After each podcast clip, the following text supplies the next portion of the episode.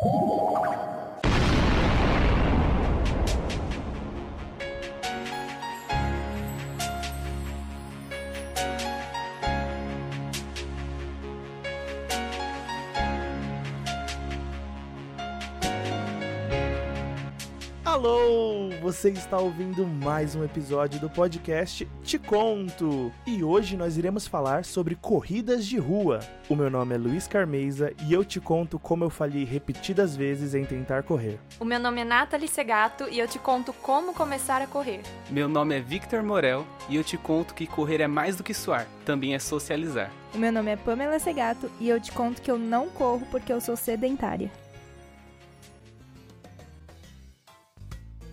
Antes do e-mail, eu queria te desejar feliz aniversário. Uhul! Não é hoje, foi ontem, mas você está de parabéns por ser a pessoa que você é. Parabéns! é mesmo, eu fiz aniversário ontem, tô com 28 anos, aniversário em casa, né, na quarentena, mas é aniversário de todo jeito. Estou aceitando presentes, viu? Chama lá no inbox. Todo presente é bem-vindo, pode mandar um parabéns, o que você preferir, manda aí nos comentários. Valeu. Agora sim, devidamente explicado, vamos para o primeiro e-mail. Quem mandou foi o Maicon. Ele fala a respeito do episódio anterior e ele já começa dizendo: o adjetivo que vocês não conseguiram lembrar do macaco era pentelho. A gente chamou o macaco do que mesmo? De pirralho, tadinho. pentelho, com certeza, era o apelido certo para ele. Ai, ai, beleza. Se bem que pirralho e pentelho, para mim, dá no mesmo, mas tá bom. O macaco era pentelho, fica aí a errata. E ele continua o e-mail dizendo: uma ideia para o próximo episódio sobre histórias. Vocês poderiam falar sobre as diferentes histórias contadas, como por exemplo, parábolas, mitos, ficção e realidade entre outras. Inclusive, poderiam, no próximo episódio, contar uma história de cada segmento. Ah, uma boa dica, viu, Maicon? Eu imagino que a gente vai acabar falando sobre parábolas, mitos, ficção, né? Um, um, momento ou outro a gente vai acabar falando sobre isso. É, agora, falar um, um exemplo de cada um, aí vai depender de como for no dia, né? Mas a gente agradece pela dica, viu? E um forte abraço. O próximo e-mail é da Diana. E ela diz assim: Mano, não acredito que eu vou ter que esperar até o próximo mês para saber a continuação do conto. É verdade, eles descobriram no episódio passado que não ia ser o conto, né? Acho que algumas pessoas pensaram que ia ser na semana seguinte a segunda parte. Não se decepcionem, pessoal, é só aguardar. E ela continua com muitos Ks, kkkkkkkkk, eternamente. E a ansiedade? Fica como? Mas, enfim, amei esse sobre histórias. Parabéns. Obrigada, Diana, pelo seu comentário. Fique em paz que no final de junho estará aí a continuação do conto para vocês. É, deu que falar esse conto, viu? O pessoal tá bem empolgado. Que bom, porque a gente preparou com muito carinho. Mas antes do nosso episódio especial de conto, né, a segunda parte do crime narrado, nós vamos ter outro episódio especial, não é, Pamela? Sim, nós teremos um episódio especial sobre o Dia dos Namorados. Será um episódio muito especial para todos os casais e para quem ainda não tem o seu casal. Não perca, dia 10 de junho. E voltando para o nosso último comentário, mandado pelo Edmar Araújo, ele diz o seguinte: Nesse friozinho, com certeza vocês estão gravando de moletom e blusa de frio. Já estou escolhendo o meu audiobook. Errou! Olha, para quem não tá entendendo, no último episódio nós desafiamos os ouvintes a adivinharem como que a gente estava gravando o episódio. O Edmar errou feio, passou longe, a gente não tava de moletom. Acabei dando uma dica, né? Falando que passou longe. é, deu mole fazer o quê? E ele continua. E eu também não sei sobre o porquê do nosso folclore não ser utilizado nas telas ou nas telonas, pois ele possui uma gama de personagens e histórias muito boas para serem utilizadas. A gente concorda. Inclusive, tá demorando para Netflix lançar aí uma série sobre algum dos nossos personagens, porque são muito bons mesmo. É mesmo, eu adoraria ver uma série do Saci Pererê. Nossa, quem, o que, que, aconteceria na série do Saci, né? É uma série adolescente, ia ser. Ou uma série infantil, tipo Mônica, Cebolinha, sabe? Essas coisas. Ia ser muito legal. É, olhando por esse lado também. Apesar de que uma série adulta do Saci, imagina, um Saci fumando um charutão, entendeu? Ia ser da hora. Nem lembrei do charuto do Saci. Bem, mas já que o Edmar errou aqui e nenhuma outra pessoa tentou adivinhar como a gente estava gravando, o que, que a gente faz? Ninguém ganhou? Ou a gente estende pro próximo episódio? Eu acho que a gente pode estender pro próximo e pedir pra eles adivinharem além da roupa agora, né? Já que você deu mole, né? agora não tem o que fazer. Não, então vamos fazer assim. Eles têm que adivinhar como a gente tá gravando nesse episódio de corrida. Quem acertar como a gente tá gravando aqui, com o maior número de detalhes, além da roupa, pode ser a ordem de que a gente está disposto aqui. Nós estamos gravando presencialmente, porque todos moramos um do lado do outro aqui. Então nessa quarentena a gente pôde gravar juntos como que tá a nossa disposição aqui, quem tá gravando perto de quem, como que a gente tá, o maior número de detalhes. Isso. E aí vocês nos escrevam e quem chegar mais perto, quem se aproximar mais da descrição de como nós estamos gravando, ganha aí um audiobook da sua escolha. Já vai pensando aí, faça como o Edmar, já vai escolhendo o seu, tá bom? E manda pra gente. É isso aí, bora pro episódio. Meu nome é Barry Allen. E eu sou o homem mais rápido do mundo. Flash. Bem, pro episódio de hoje, nós convidamos duas pessoas muito especiais. São pessoas que já estão no meio da corrida há muito tempo, colecionam troféus. Eu sei, inclusive, que um dos convidados de hoje tem tanto troféu, mas tanto troféu, que fica metade na casa da mãe, metade na casa dos avós e um pouco ainda na casa dela. Sei também que o nosso outro convidado, além de ser o nosso comentarista mais recorrente do podcast, ele conseguiu um troféu recentemente. Mas eu vou deixar que eles se apresentem. Nath, vai daí. Oi, gente, eu sou a Nathalie. Eu comecei a correr no dia 5 de dezembro de 2011 e eu lembro porque é o meu aniversário. que específico. Foi no dia do meu aniversário de 17 anos, então eu lembro. E eu comecei a correr por influência do meu marido, porque ele já corria há alguns meses e eu me senti desafiada. então eu comecei a correr também para experimentar, né? Eu não, não praticava nenhum esporte, então eu comecei a correr e eu corro praticamente até hoje, né? Não com tanta frequência, mas estou voltando. Você disse que foi no aniversário de quantos anos? 17. E hoje você tem? 25. E corre desde lá. Isso aí. Contei aqui no dedo, são oito anos. Vitor, você começou a correr no mesmo período que a Nathalie, né? Sim. E aí, como foi o início para você? Foi bem complicado, porque eu não comecei exatamente pelos motivos corretos. Por qual motivo você começa a correr? O incentivo foi esfregar na cara dos meus parentes que eu não era uma pessoa totalmente sedentária, o que eu realmente era. Pera aí, então eu já tenho uma teoria aqui. Já tenho uma teoria na minha mente. Nathalie começou a correr por causa do marido dela e o Vitor por causa dos parentes. Para quem não sabe, o Vitor é irmão do marido da Nathalie. Então todos vocês começaram a correr para esfregar na cara do Winston, é isso? E do meu pai. Família é uma coisa bonita, né? Mas e aí, Vitor? E como tem sido desde então? Vários altos, baixos. No começo eu não mantinha uma sequência muito boa de corrida. Aí acho que até hoje não mantenho. Mas todas as épocas que eu mantinha treino me ajudou muito a me desenvolver tanto, principalmente fisicamente, que eu era realmente muito, mas muito sedentário. Vocês não têm noção assim do nível. Tanto é que meu apelido era Minhoca. Minhoca, uhaha. De agora em diante, você será conhecido como Minhoca. Minhoca, uhaha! Bem-vindo, irmão Minhoca. Minhoca, uhaha! É, mas antes de correr, algum de vocês praticou algum esporte? Algum outro esporte? Claro, corrida é um esporte. Foi o primeiro esporte que vocês praticaram ou vocês já faziam algum antes? Conta a época da escola? Conta.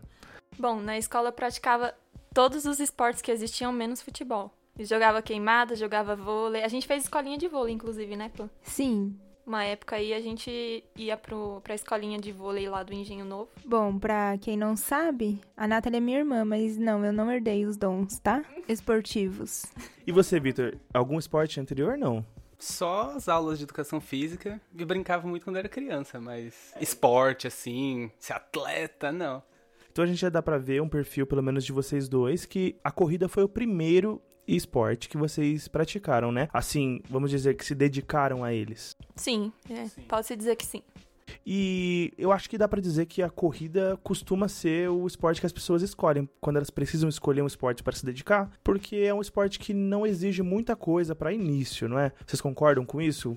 Eu concordo, porque a corrida, por exemplo, você não precisa de um grupo para correr, você não depende de outras pessoas, você pode fazer isso sozinho. É, você não depende de uma quadra, por exemplo, disponível, você não depende de muitos equipamentos, é só você ter um tênis, um short, uma camiseta e você consegue correr. Eu acho que é mais por isso, né? É um esporte meio que gratuito, né? Se eu for parar pra pensar assim. Exatamente, o preço maior dele é a vontade. E aí que tá minha falha, viu? Repetidas falhas. Acho que é de muita gente, viu? Inclusive a minha.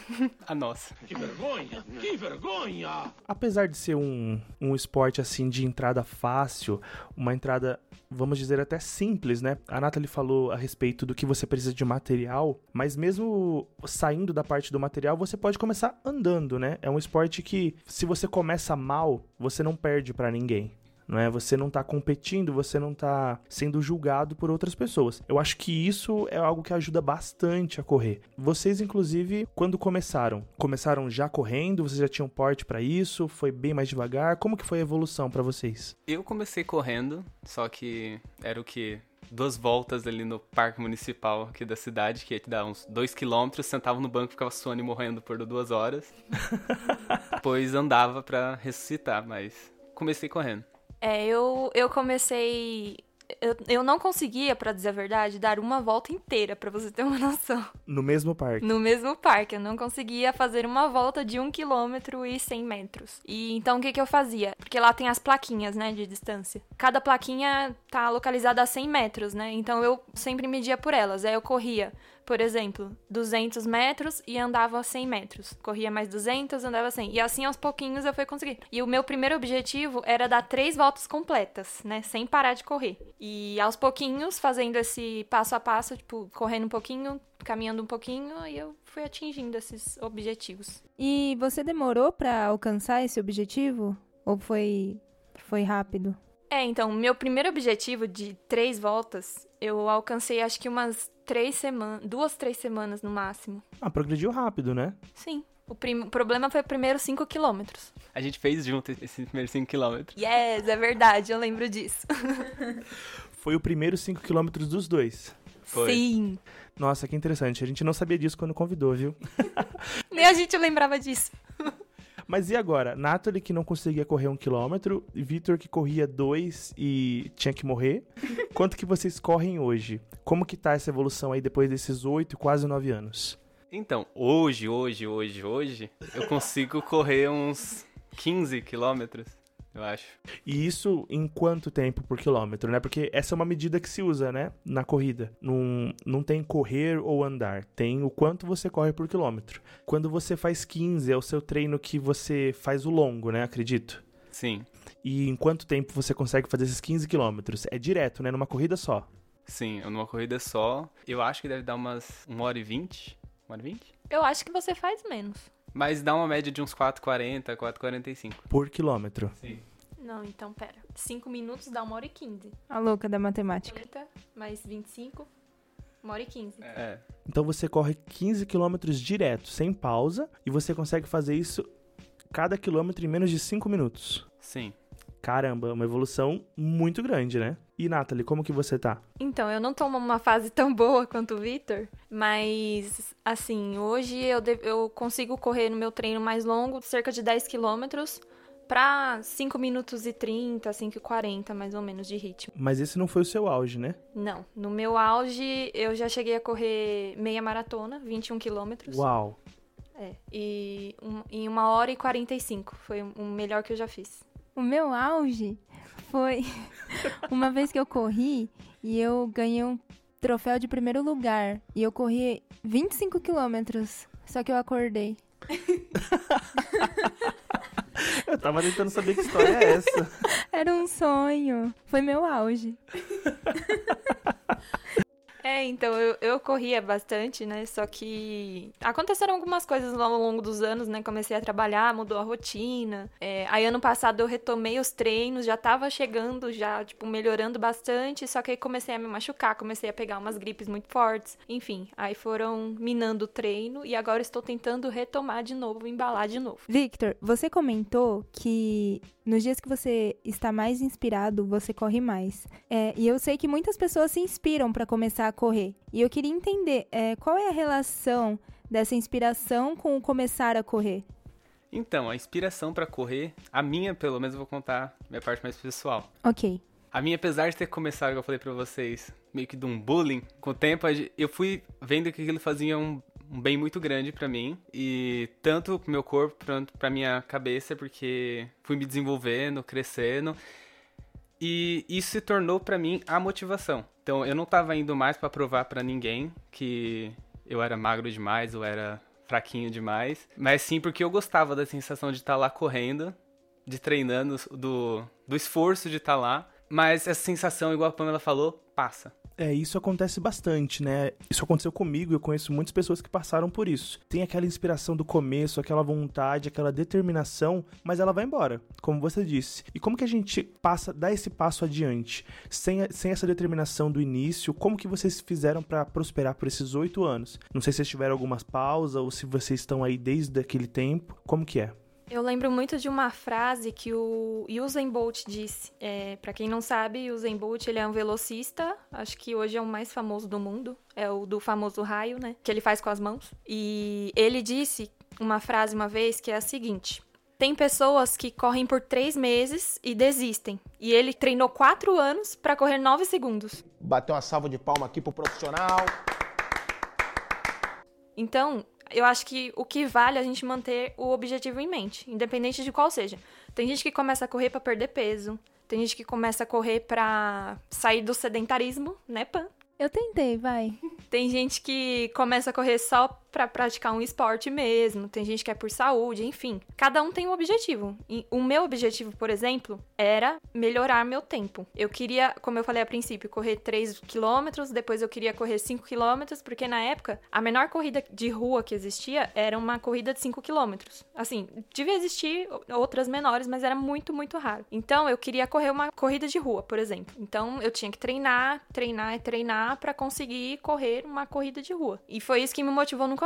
Depois que eu corri a minha primeira corrida de rua, o meu objetivo era fazer a mesma distância, só que com um tempo menor. Então eu fui aumentando aos pouquinhos os treinos, aumentando, aumentando. É, Depois de um tempo, melhorei esse tempo. Então, depois que eu consegui esse objetivo, meu próximo objetivo era correr 10 quilômetros. E aí eu fui treinando até correr minha primeira prova de 10 quilômetros, que inclusive o Vitor também correu nesse dia.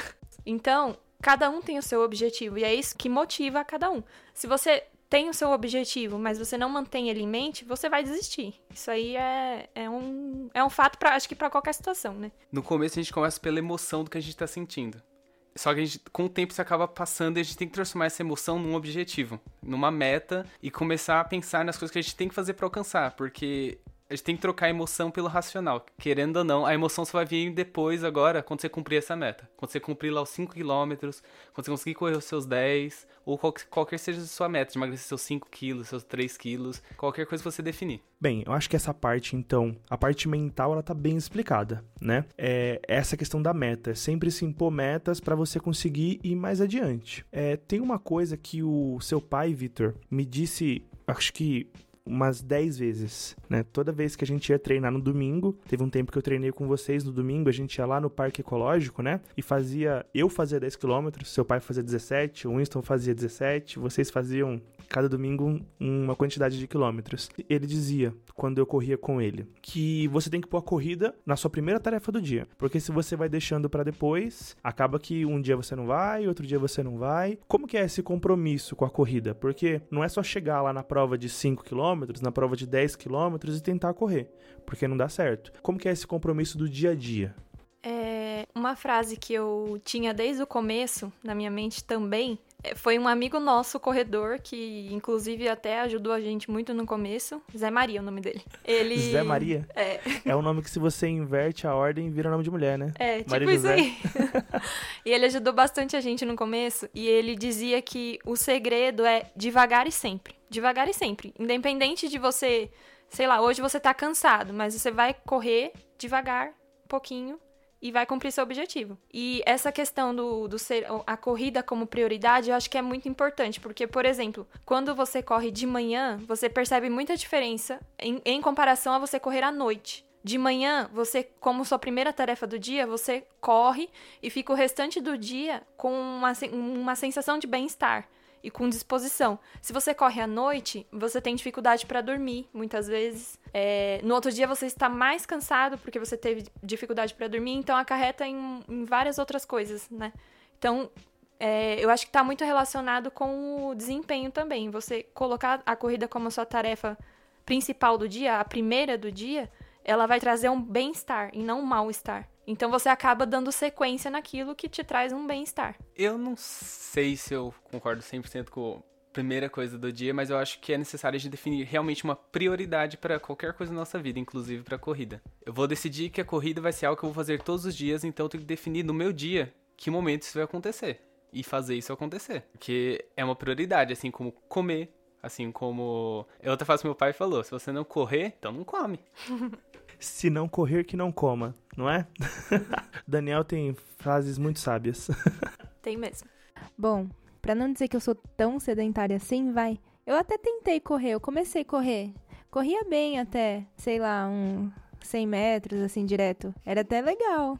Eu gostava. Mas eu não tive, assim, um, um objetivo, igual vocês falaram. Ah, eu vou começar a correr pra isso. Eu fui muito no embalo, porque o Luiz corria, né, Luiz? É, eu tentava. Então, e eu queria acompanhar, sei lá, correr também. E pra ter um exercício físico, porque eu não fazia nenhum, né? Só que eu acho que, como vocês falaram, por eu não ter uma motivação, um objetivo, né, na verdade, foi esfriando, porque eu vou ser sincera, eu não gosto de correr.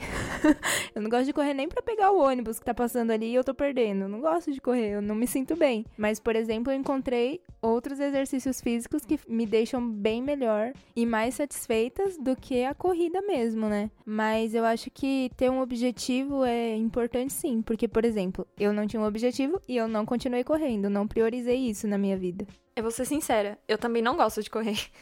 Revelações. Reflita um segundo sobre o que você está falando. Porque se você fizer isso, eu tenho certeza que você vai mudar de opinião sozinho. Eu também não gosto de correr. De verdade, gente. Eu não gosto de treinar, eu não gosto de suar, eu não gosto de sentir dor, eu não gosto de cansar. O que eu gosto na corrida é o resultado. É ganhar. Exatamente, é ganhar. Nossa, soei agora como ambiciosa.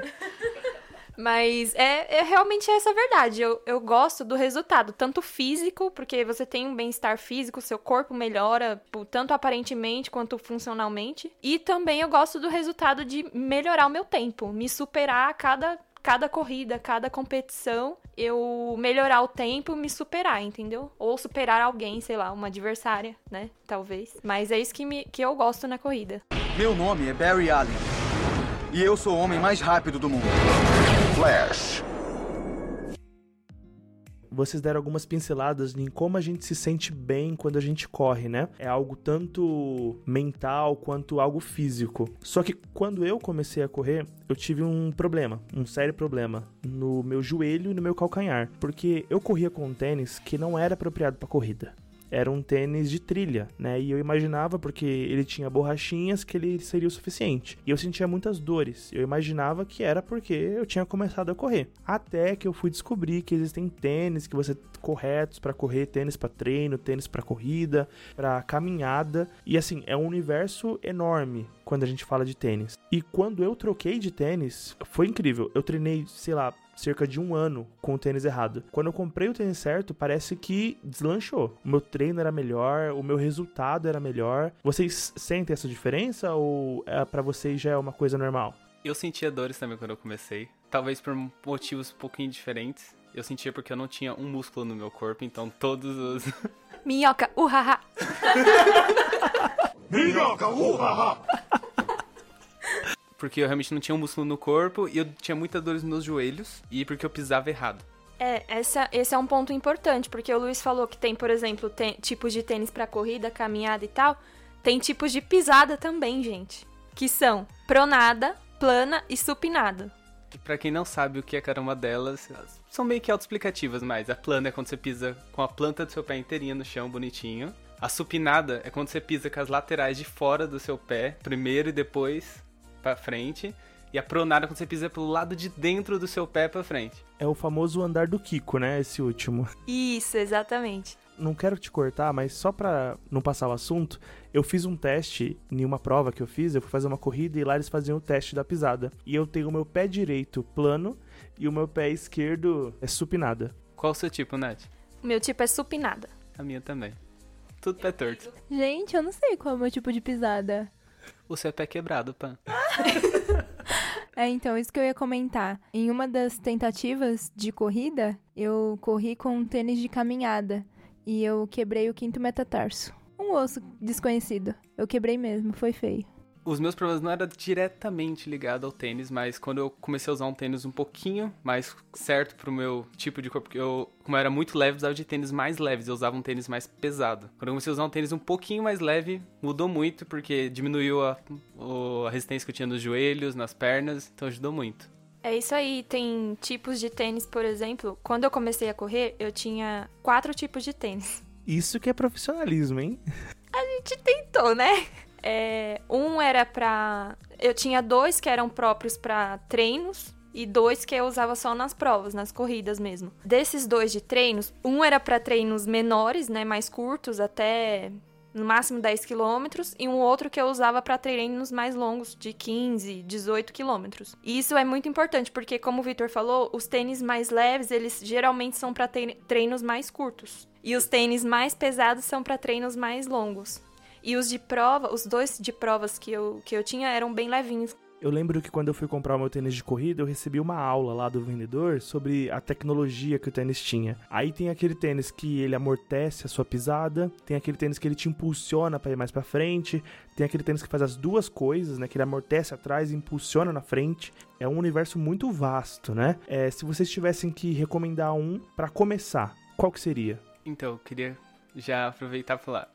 Sim, realmente existe vários tênis, cada tênis específico para uma coisa, mas vamos lembrar que tênis ainda é um mercado no mundo capitalista e as pessoas vão inventar tênis de milhares de tipos para você gastar fortunas neles. Existem tênis de dois mil reais. Você não precisa de um tênis de dois mil reais. Nossa, Uau! eu acho que existem poucas coisas de dois mil reais que você precisa. é verdade. Por exemplo, a Nath aqui tinha quatro tênis, mas nenhum deles custava mil, nem mil reais. Nem perto disso. É, eu tenho, eu tinha dois, um pra treino e um pra prova. Um era o mais leve um era um pouquinho mais pesado. Se informem, busquem saber, porque é muito importante você co- começar com o tênis certo, igual o Luiz falou, pra não ter as dores e pesquisar, porque os vendedores da loja sabem. Se você for lá conversar com eles, vão te explicar certinho. É, normalmente pra treino tem que ser um confortável, né? Porque você treina mais. E o pra corrida pode focar logo no desempenho, né? É importante você não se machucar no treino, por isso um mais confortável. E é importante você fazer um bom tempo na prova, por isso um de desempenho, né? É isso mesmo. Então, pra encontrar assim dicas de tênis, tem um canal assim que eu uso no YouTube que é chamado Tênis Certo. Eu acho que ele é um dos mais conhecidos. Entra lá, pesquisa que eles falam de todas as marcas, qual que seria o melhor pra você. Gasta um tempinho lá que os seus joelhos, suas perninhas vão agradecer muito no futuro e principalmente seu bolso. Uma coisa muito importante que o, o Vitor começou a falar é em relação aos músculos.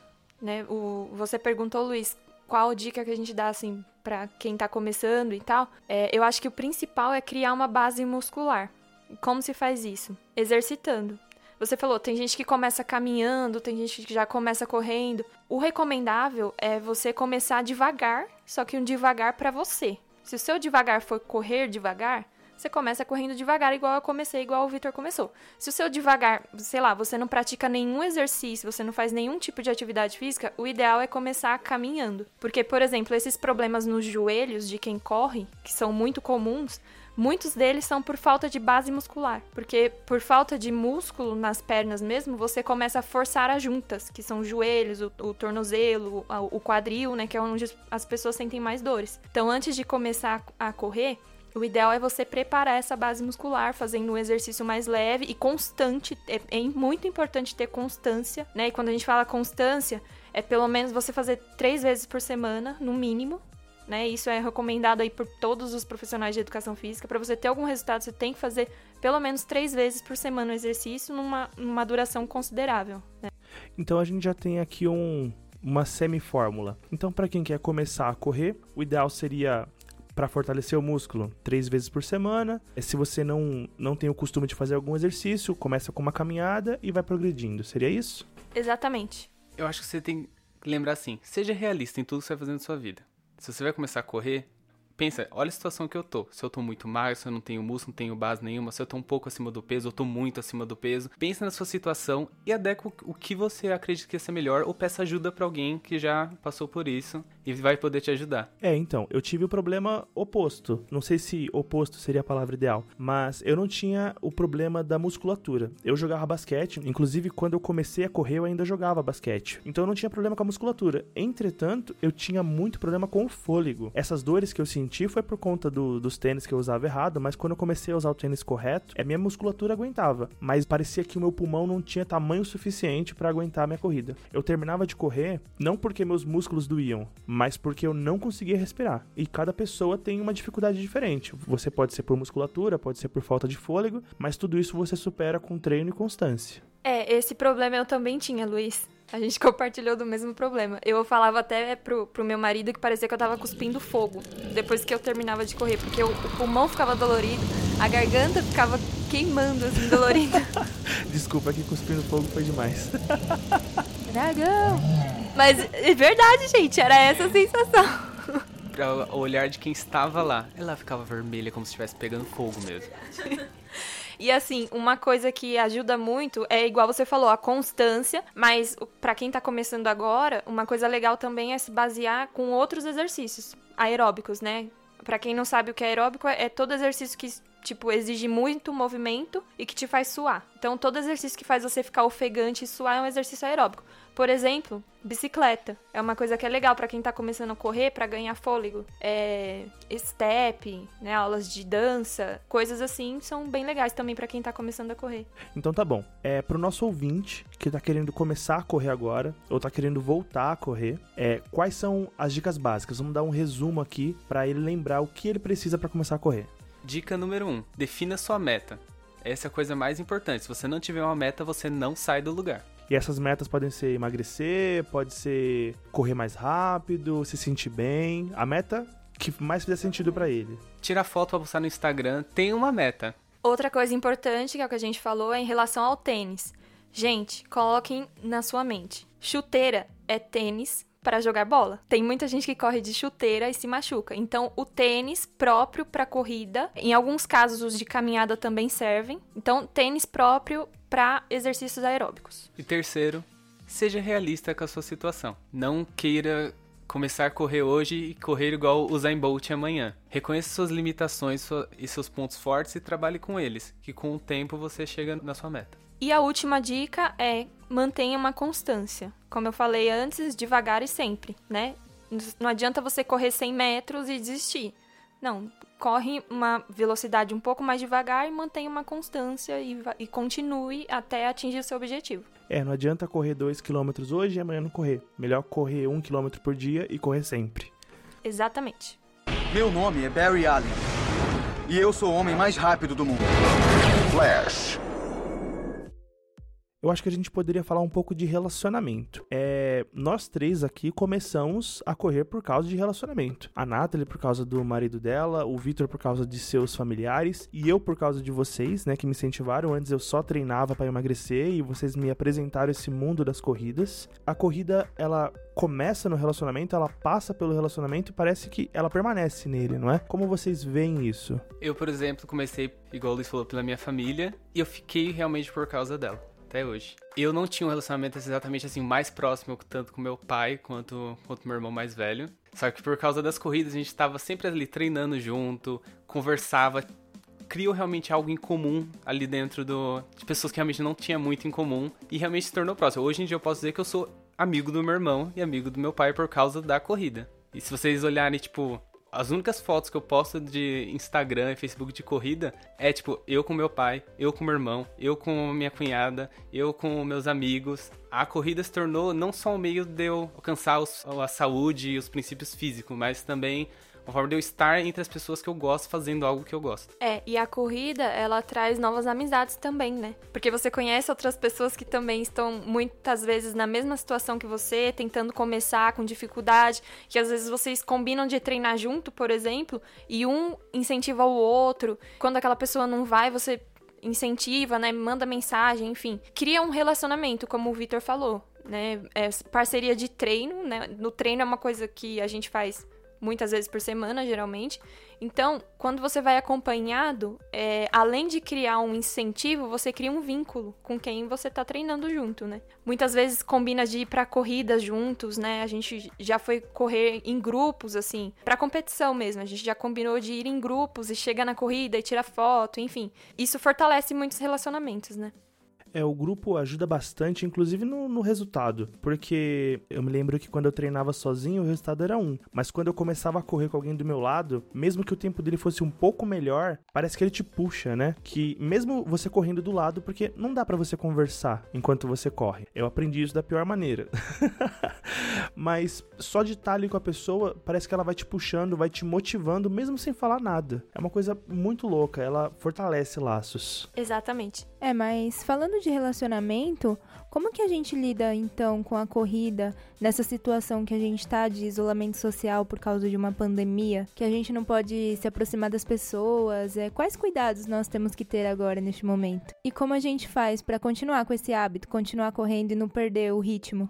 A questão social, ela é um pouco complicada. A recomendação que a gente tem agora é de não se relacionar, né, não ter contatos com as pessoas, principalmente as mais vulneráveis, que são os idosos. Uma forma de manter o vínculo social da corrida por exemplo, não está proibido ainda sair de casa. Pode sair de casa, desde que não tenha aquele contato social e que tenha os contatos de higiene, né, de, de precaução necessários. Por exemplo, Hoje eu corri de máscara. Não é uma, uma experiência muito, assim, positiva, mas é necessário. Então é possível. Você corre de máscara. Você não pode mais correr em grupo. Você pode, por exemplo, compartilhar o seu treino com seu amigo e comparar o seu tempo com o dele, incentivar ele. Por exemplo, eu fiz meu treino, você fez o seu. É uma forma de você manter esse vínculo. Não dá para correr em grupo, mas ainda dá para correr. É exatamente como a gente tem mantido as nossas outras relações, né? A distância, por tecnologia, mas e a questão do cuidado da saúde? A Nathalie falou que correu de máscara, mas quando a gente vai num lugar que é habitualmente usado para corrida, a gente acaba encontrando com muitas pessoas, né? Como que a gente consegue se proteger nesse ambiente? Nessa situação que a gente tá, igual a Nadia já comentou, a gente tá em isolamento social, a gente tá em isolamento do esporte. A gente pode continuar fazendo ele, só tem que tomar aquelas medidinhas. Evitar as aglomerações. E como nós evitamos as aglomerações? Não vamos em lugar que tenha muitas pessoas. Melhor forma que eu encontrei de fazer isso é usar horários alternativos. Eu sei que é meio difícil, mas acorda aqui um pouquinho mais cedo, vai correr, no horário que não tem quase ninguém na rua, porque as pessoas dormem até muito tarde. Pode ficar tranquilo, não vai ter ninguém na rua. Ou eu não recomendo muito e correr um pouco mais tarde. Eu já fiz isso por causa da faculdade. Você fica bem cansado, mas você vai ter o seu treino. É possível. Mas eu acho que a parte mais importante é algo que acontece fora da rua na hora de correr. Que eu acho que é um apoio que a gente tem que ter na corrida quando até mesmo não tem o Covid, que é alimentação. Hum, um bom ponto. Eu gosto muito daquela frase bem clichê que é: Você é o que você come. E muitas vezes nesse momento que a gente tá muito tempo em casa, a gente acaba comendo muito mais do que devia treinando de menos. As coisas começam a se desequilibrar. Então vamos prestar muito atenção, ter muito mais concentração às vezes no momento que a gente não tá correndo e se preparar para os momentos que a gente vai conseguir correr, que infelizmente talvez a gente não consiga manter os mesmos ritmos de treino, que às vezes talvez seja mais saudável do que você treinar como você treinava antes. Algumas opções também para quem não pode realmente sair de casa, por exemplo, os grupos de risco ou as pessoas que estão, por exemplo, passando pelo período da quarentena, né, porque tiveram o vírus, enfim. As opções são comprar uma esteira para quem tem condição, né? Pode correr em casa, fazer exercícios aeróbicos em casa mesmo, polichinelos, agachamentos, enfim. Porque o importante para a corrida é você manter a força e a resistência. Tem exercícios que você pode fazer em casa para manter a força e resistência. Então é uma forma também de você se manter na corrida para que quando você puder sair de casa você se mantenha no, mesmo ritmo, no mesmo patamar que você já estava, talvez até melhor. É, inclusive a gente sabe que praticar esporte é uma das coisas que te tira da zona de risco, né? É claro que se você começar agora, não vai fazer tanta diferença, faz alguma, mas você manter esse seu esse seu ritmo, você manter esse seu costume, se você já o tem, é, ele acaba te fortalecendo, não só para essa doença, mas para muitas outras. Exatamente. Aproveitando a deixa da Nath, falou que se você tem medo de gastar um dinheiro agora na quarentena, comprando equipamento, esteira, essas coisas. Hoje mesmo eu tava fuçando na internet e eu acabei me esbarrando num site que aluga esses equipamentos esportivos. Se você que não quiser gastar uma fortuna comprando uma esteira, um halter, alguma coisa pra você manter ali o seu sua preparação física, dá uma olhadinha de alugar equipamentos fitness, alguma coisa assim, que você vai encontrar esteiras, bicicletas e preços bem acessíveis até. Eu acho que eu vi uma coisa assim, uma esteira, alugar 100 reais por mês. É bom que não é definitivo, né? É, muita gente tem esse problema de comprar e não usar, ou quem sabe você compra e só usa nesse período.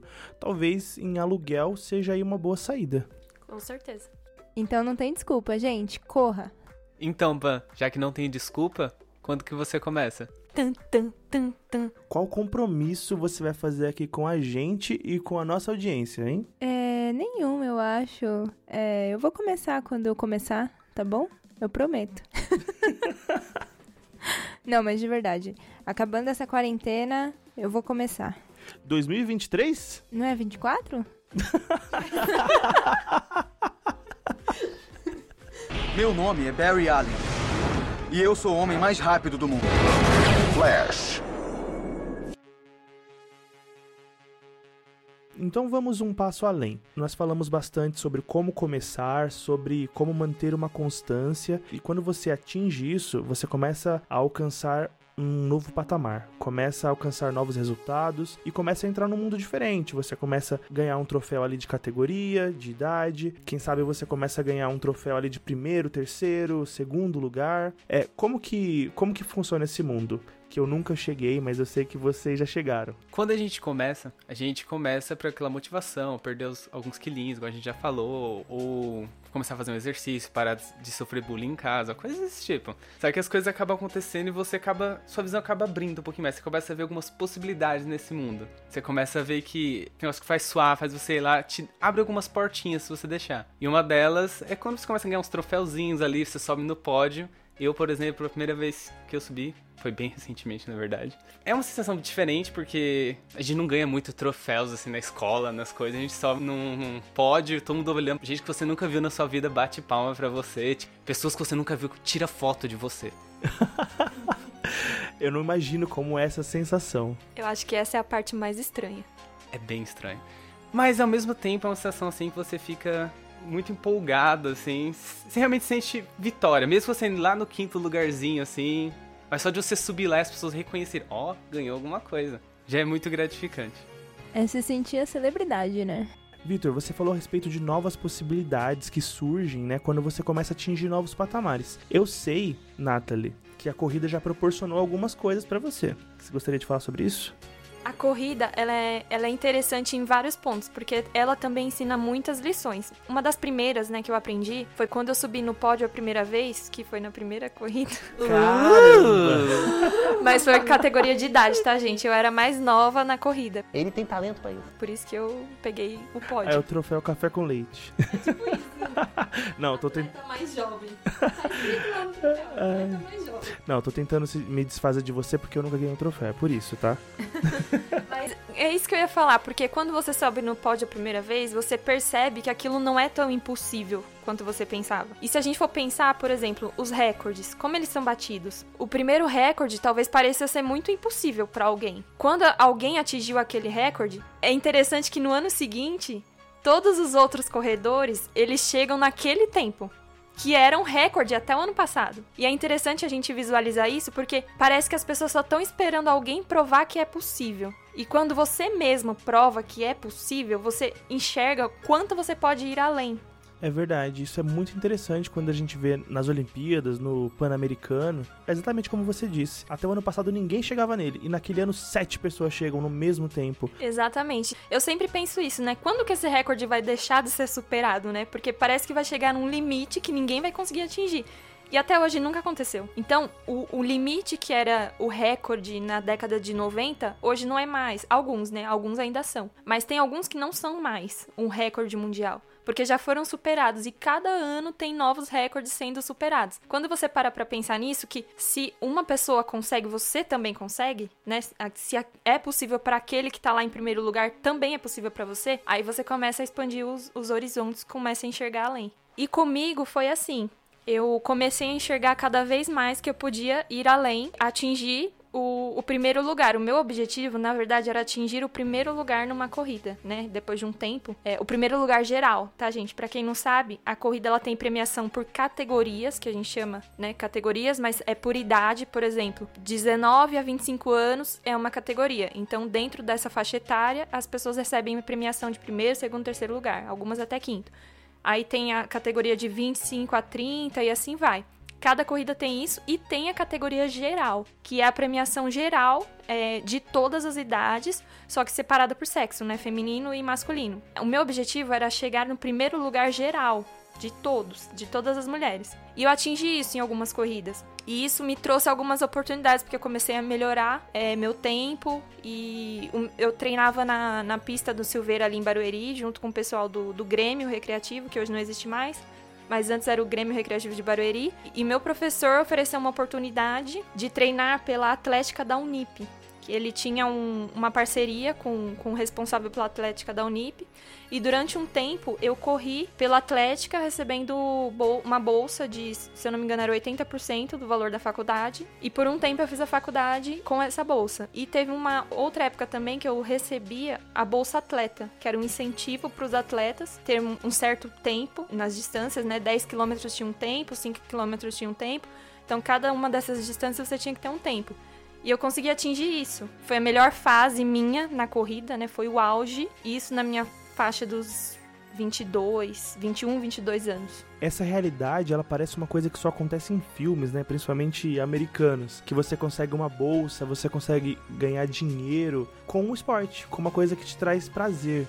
Então, é exatamente isso. É, chega a ser humilhante, assim, a gente comparar Brasil com Estados Unidos, principalmente nessa área de esporte porque lá é maravilhoso. Lá você é incentivado desde criancinha a começar no, em algum esporte, te dão oportunidades de você ir crescendo dentro dele.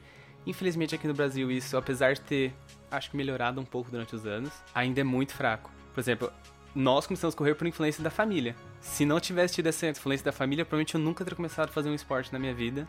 Porque na escola a gente joga queimada, futebol, ou fica sentado. Não tem um incentivo pra gente começar a fazer isso. É, na escola a gente nem joga futebol, né? A gente joga bola. O professor joga a bola lá no meio, no final do trimestre você tem ali o seu set e tá tudo bem. Não é esporte mesmo, não é ensinado, a, pelo menos na minha época, né? Não quero também julgar como é agora, mas na minha época não era ensinado esporte, não era ensinado você, o espírito esportista, é você querer se superar. Nada disso era ensinado na escola. Por isso a gente acaba realmente não pensando na, nessas oportunidades, mas elas realmente existem. Eu acho que a Nath consegue falar um pouquinho de como ela chegou a ver algumas dessas oportunidades. É, eu tinha uma amiga que corria junto comigo, que ela ela tinha cursado educação física no Mackenzie e ela participava da atlética do, do Mackenzie. Só que ela fez, ela jogava basquete, né? Então ela participava da atlética no basquete, mas na atlética tinha várias e várias modalidades. Tinha futebol, tênis, é, atletismo, enfim. Ela conseguiu uma bolsa através disso. Quando eu entrei né, no, no site e tal para pesquisar sobre isso, eu vi que os tempos exigidos nas provas para você participar da atlética eram uma coisa que eu já atingia. Eram, eram tempos que eu, com pouco tempo de treino, já tinha alcançado. Eu não fui por vários outros outras questões, mas o tempo não era impossível de atingir. Então a gente vê que com um pouquinho de dedicação você consegue atingir, não é uma coisa impossível. É isso que a gente tem que ter em mente desde o começo, não é inatingível. Se alguém atingiu, você também atinge. Basicamente dá para tirar isso do que você disse. A oportunidade está lá. Muitas vezes as pessoas não conhecem essas oportunidades, mas elas estão lá e elas são atingíveis. Com certeza.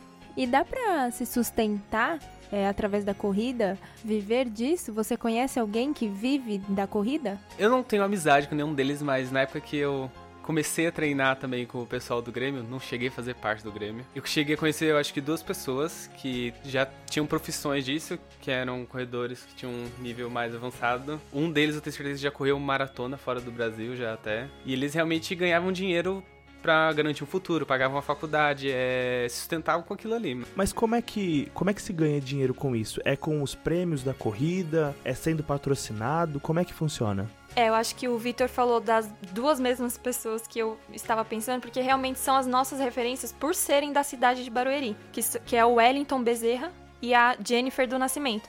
Os dois são as duas referências, assim, pelo menos aqui da cidade, de pessoas que viveram, da, que vivem, né, da corrida. Eu falo viveram porque, assim, desde criancinha eles participam do, do atletismo e correm. As formas de ganhar dinheiro com isso são as que eu já citei. Por exemplo, você conseguir uma bolsa da faculdade, você deixa de pagar a faculdade, então já é um ganho. Tem o incentivo ao atleta, né, que no Brasil tem esse projeto, mas você precisa atingir um, um nível um pouco mais avançado para você conseguir, mas não é impossível, não é uma coisa inatingível. Tem também as premiações das corridas de rua, principalmente, né? As corridas de rua, tem corrida que paga 5 mil, 10 mil pro primeiro colocado.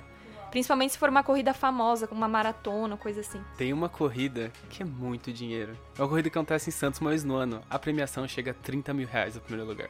Ah, mas nessa corrida aí, eu imagino o tipo de gente que vai, a casta de corredores que vai para essa corrida, né? Exatamente. Aí, aí entra o que o Vitor falou. É um outro patamar. É possível viver de corrida, mas para isso você tem que competir com o Brasil e às vezes com o mundo, como ele falou. Imagina, eu desço para Santos de ônibus e aí eu volto de carro, né? Já compro o carro lá com 30 mil e volto dirigindo. Essas duas pessoas que a gente citou, né? A Jennifer e o Wellington, além desses prêmios, além do, do, dos prêmios das outras provas que eles participam, eles fazem parte de um clube.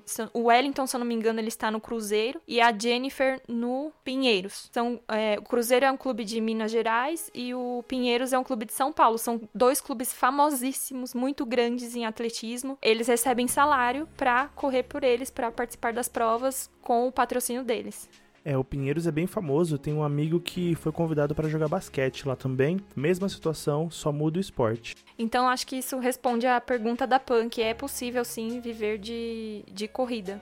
Bem, então viver de corrida, apesar de ser possível, como a Nathalie bem disse, exige uma, uma determinação muito grande. Mas você não precisa apenas viver de corrida, você pode viver correndo. Você pode ter isso como um hobby. Você pode ter isso como a maioria dos corredores, né? Quando você vai numa corrida de rua, você vê lá 7 mil pessoas, 8, 10 mil pessoas correndo. Não são todas que estão ali para viver de corrida. Elas estão lá por outros motivos, porque isso é um hobby. E eu acho que todos aqui começamos a corrida como um hobby, né? Apesar de termos nossos objetivos, ela acaba se tornando algo que nos dá prazer. Por exemplo, quando você vai numa corrida, igual o Luiz falou, são muitas pessoas ali correndo. É uma emoção totalmente diferente, independente se você ganha um troféu, se você pega um pódio. Mas só de você estar tá ali, participar, competir, é uma coisa assim que muda o seu estilo de vida. Eu lembro de uma pessoa que correu com a gente, numa corrida, ele ficou tão feliz quando ele quebrou a meta dele dos 5 km, que é o nosso anfitrião aqui hoje. Ai, eu me lembro dessa minha primeira corrida. minha primeira corrida de competição foi em Itu. Eu me lembro que o meu número de peito. Meia, meia, meia.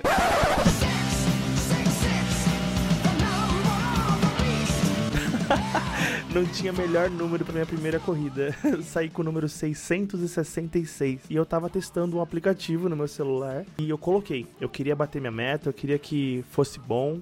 E aí eu falei, não, nessa prova, eu nem lembro qual era o tempo, mas eu queria bater o meu melhor tempo numa, numa corrida. Veja só a cabeça de quem tá começando. E o gênio aqui programou o aplicativo pra corrida em esteira. E aí eu tava correndo e eu, eu estava exausto, eu me sentia exaurido. E eu pensava, meu, não é possível, eu não cheguei nem em 2 quilômetros. e essa prova era tão provinha de rua que ela não tinha as marcações, sabe? E eu ficava pensando, como que eu já tô tão exausto e eu tô só corri 2 km? E eu me lembrei que o Victor e o Winston falavam que, olha, a prova é muito diferente do treino. Na prova é tudo diferente. Eu falava, meu Deus, é muito diferente mesmo. e aí, quando eu tava chegando numa curva, eu vi o Winston voltando, eu falei, meu Deus, eu tô com 2 km, o Winston já foi e já voltou. E aí ele disse para mim: meu, corre que só falta 300 metros. Nossa, aí veio um gás que eu não sei de onde veio e eu voltei a correr muito rápido, né? Eu tava já meio desistindo e eu voltei pro meu ritmo e consegui chegar antes do que eu tinha programado. Nossa, foi muito bom. Falando, né, dessas emoções da corrida em si, da, do, da competição, tem tudo isso que o Vitor falou, né, da emoção de você estar tá lá participando, tem o, Lu, o que o Luiz falou de você estar lá e superar a sua meta, e tem muitas outras emoções Por exemplo, todas as corridas que a gente vai toca uma música bem animada. Só de você chegar naquele clima, com aquela música, você já se empolga, já é uma festa. Aí você entra, vai pegar o seu kit de treino, tá lá personalizado com o seu nome, com o seu tamanho de camiseta. Algumas corridas oferecem massagem, outras corridas, como o Luiz falou, que tem o teste de pisada, enfim, tem feirinhas. Uma vez eu fui numa corrida patrocinada pela Puma, eu ganhei vários bolinhos. É, então. Outros benefícios das corridas. Tem o aquecimento em grupo, né? Geralmente todas as corridas têm isso, um, um aquecimento que vai um professor ou um grupo de dança lá no palco e faz um aquecimento com todo mundo. Então é bem empolgante, é uma coisa que mesmo você fazendo por hobby, é muito prazeroso, é uma coisa que você gosta muito. E tem a emoção também, as pessoas vão se juntando ali na largada e a música vai parando, vai diminuindo o ritmo e o narrador começa a falar com, com as pessoas, todo mundo começa a gritar, enfim, se empolgar. De repente para tudo, fica um silêncio e começa o reloginho a contar e o narrador contando também 5, 4, e todo mundo 3, 2, 1 e vem a largada. Quando dá a largada parece que é uma explosão assim de adrenalina, né? Porque você tá empolgado para começar a corrida e aquele é o momento. E esse eu acho que é o é um dos ápices das corridas, né? É o momento da largada, quando toca aquele sinalzinho é, eu acho que o único momento que supera essa largada é a chegada, né? Ah, com certeza. Isso que eu ia falar. Também é a chegada, porque, como o Luiz falou, por exemplo, na primeira corrida dele, ele encontrou o Winston, que é meu marido, e irmão do Vitor. Eles têm muito esse hábito, né? Quando eles vão terminando a corrida, geralmente eles terminam antes da gente, porque eles correm muito mais que a gente. Eles voltam no percurso e vão encontrando com quem ainda tá lá atrás. Por exemplo, eles encontram eu, encontram o Vitor, encontram o Luiz e a gente ainda não terminou a corrida. Então, só de você ver um rosto conhecido ali, às vezes ele traz uma água para você. Nossa, muda tudo. É uma coisa assim de outro mundo, né? Quando você vê, dá um, uma sensação assim de que, sei lá, você não tá desamparado. Exatamente Exatamente, tem alguém esperando por você ali na chegada, né? E é muito legal, às vezes você vê pessoas que você nem conhece falando o que tá escrito na sua camiseta, sei lá. Eu já corri com a camiseta de Barueri em outra cidade e as pessoas gritavam: "Vai Barueri!" E você fica naquela empolgação só de saber que tem alguém torcendo por você pela sua chegada. Isso é muito legal, incentiva muito.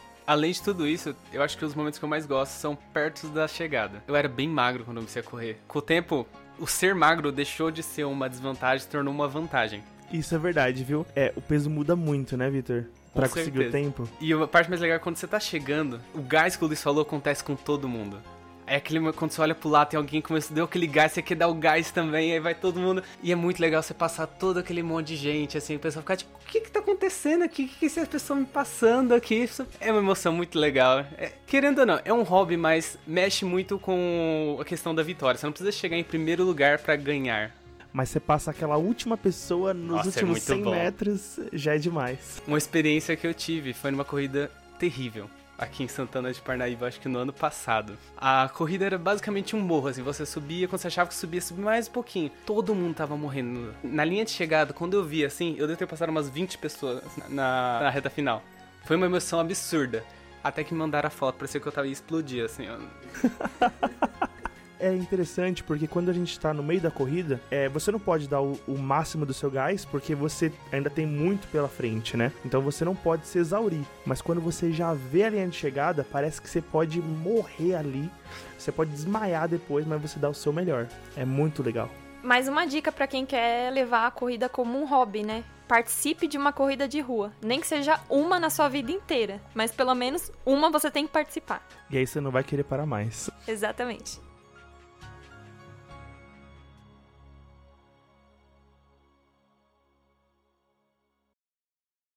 Então é isso, quero agradecer a presença de vocês. Foi muito bom conversar um pouquinho sobre corrida. E você que ouviu esse podcast, pega seu tênis, pega seu short, corre lá, compartilha esse podcast com seus amigos e vá correr, se exercitar.